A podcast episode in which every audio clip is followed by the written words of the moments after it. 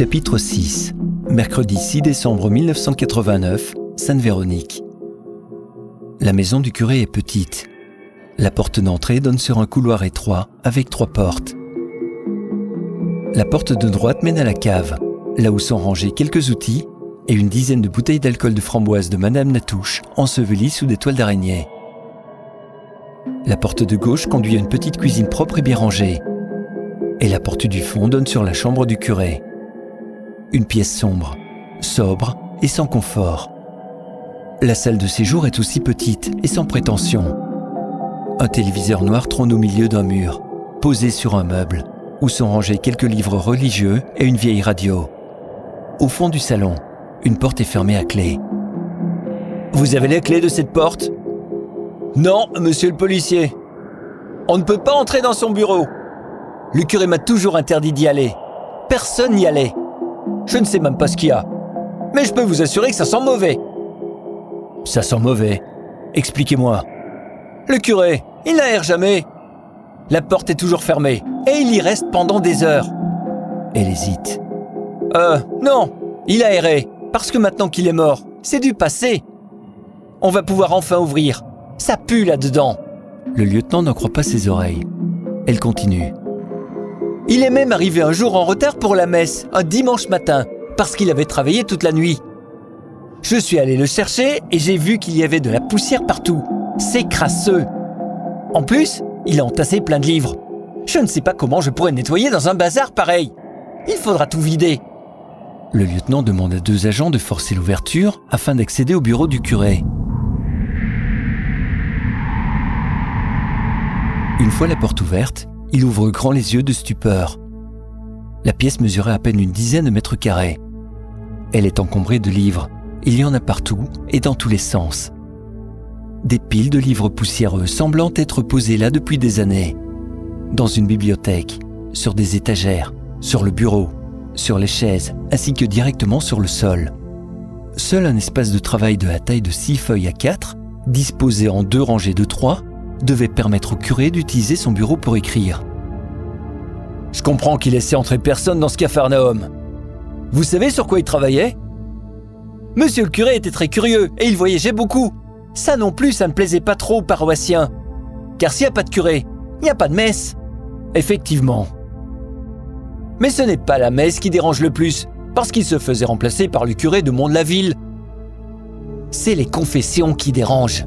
Parler à un curé, c'est facile, parce qu'il vous écoute et qu'il vous connaît. Mais parler à deux curés, c'est pas la même chose. Et vous savez où il voyageait? Il est allé partout dans le monde. Il a étudié à Rome avant de venir ici. L'année dernière, il est allé au Mexique. Vous vous rendez compte? C'est loin l'Amérique du Sud, monsieur le policier. Et puis, c'est pas tout.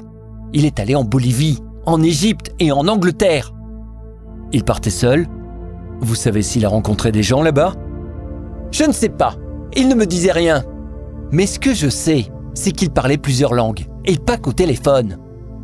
Parfois, il y avait des marins qui venaient le voir pour avoir une prière avant leur départ et aussi des gens qui ne sont pas du village. Moi, je vous le dis, c'est un drôle de loustique. L'exploration de la maison dura une petite demi-heure. Il semblait avoir un intérêt marqué pour l'histoire et les religions.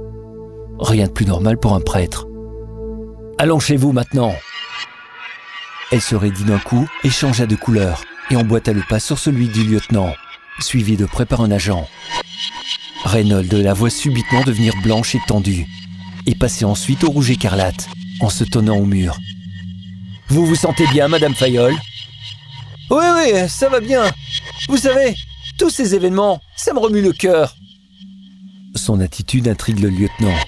Tous ces petits signes comportementaux ne sont peut-être pas simplement le fruit du hasard. À peine arrivé dans la maison, l'agent Berthier arrive en courant. Chef, on a trouvé quelque chose dans le jardin. Beaucoup de terre a été remuée récemment.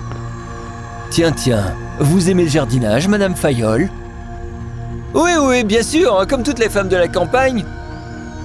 Elle détourna le regard et suivit le lieutenant à l'extérieur, suivi de très près par deux agents.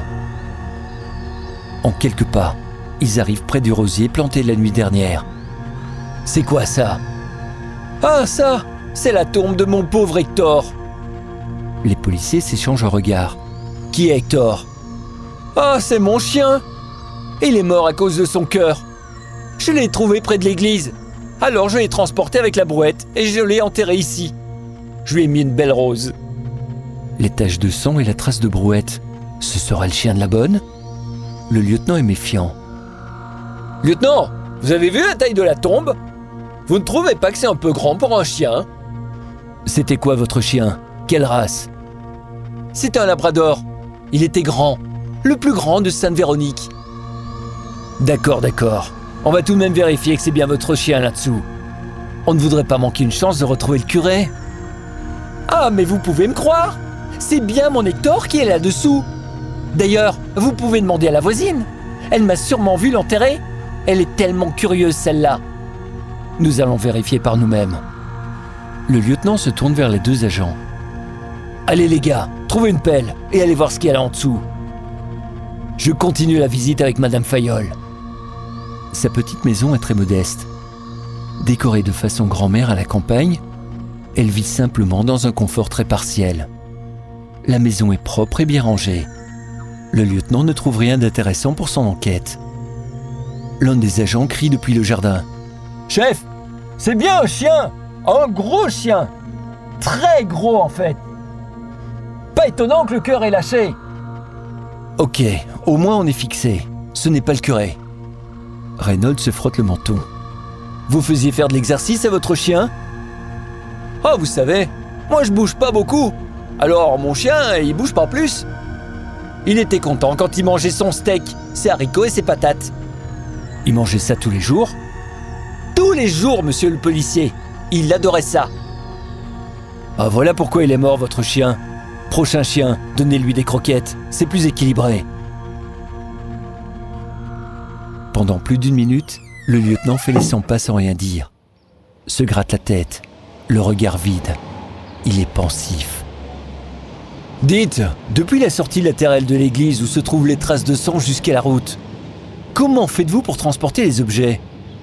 Ah bah monsieur le policier, on peut pas C'est trop étroit pour une voiture. Alors on utilise une brouette ou alors on porte les objets dans les bras. Le corps du curé a peut-être été emporté avec la brouette. L'analyse scientifique dira si c'est le sang du chien ou celui du curé.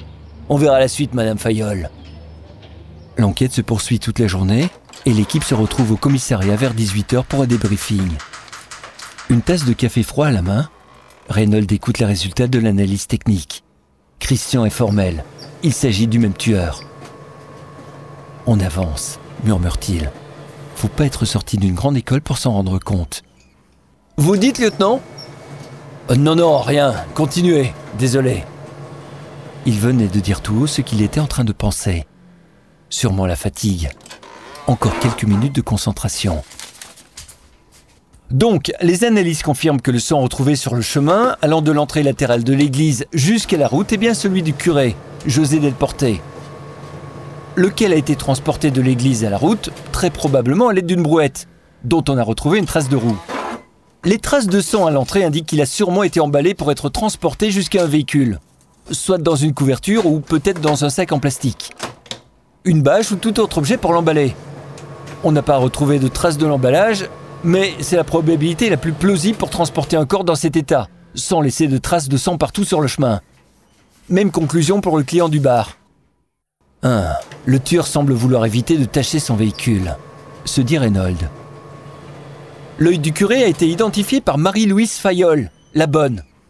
Celui au bar n'a pas été identifié, puisqu'on ne connaît pas actuellement l'identité de la victime.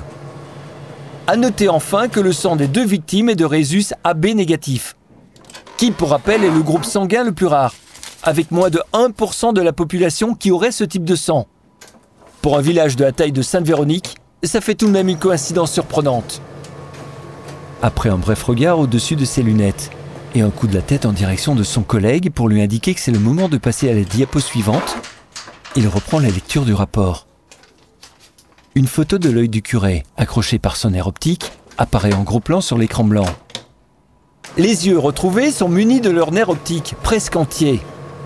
Dans les deux cas, le nerf optique a été sectionné avec précision, selon une coupe oblique, à l'aide d'un outil très tranchant du type scalpel, ou peut-être un couteau très bien aiguisé.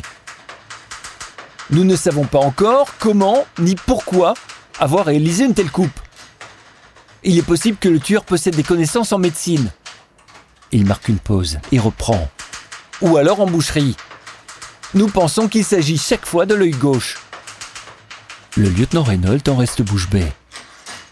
Le nerf optique presque entier, coupé avec un scalpel. Mais c'est qui ce dingue? Il sent sa tête lourde tourner comme s'il avait bu trois vodkas. Les photos se succèdent, écœurantes et sanglantes. Plusieurs agents baissent les yeux, détournent le regard. Passer la journée sur une scène de crime peut être difficile.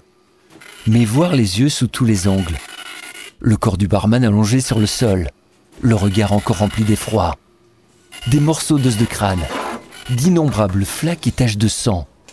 C'en était trop pour Chloé, la jeune policière. Elle n'attend pas la fin et préfère quitter la salle. Les empreintes digitales étant très nombreuses sur les deux sites ne permettent pas d'identifier pour l'instant le tueur. D'autres analyses sont en cours. Quant au timing, le meurtre de l'église a eu lieu en début de soirée. Celui du bar quelques heures plus tard, avant la fermeture. On l'estime entre 23h30 et 1h du matin. On ne peut pas en dire plus pour l'instant.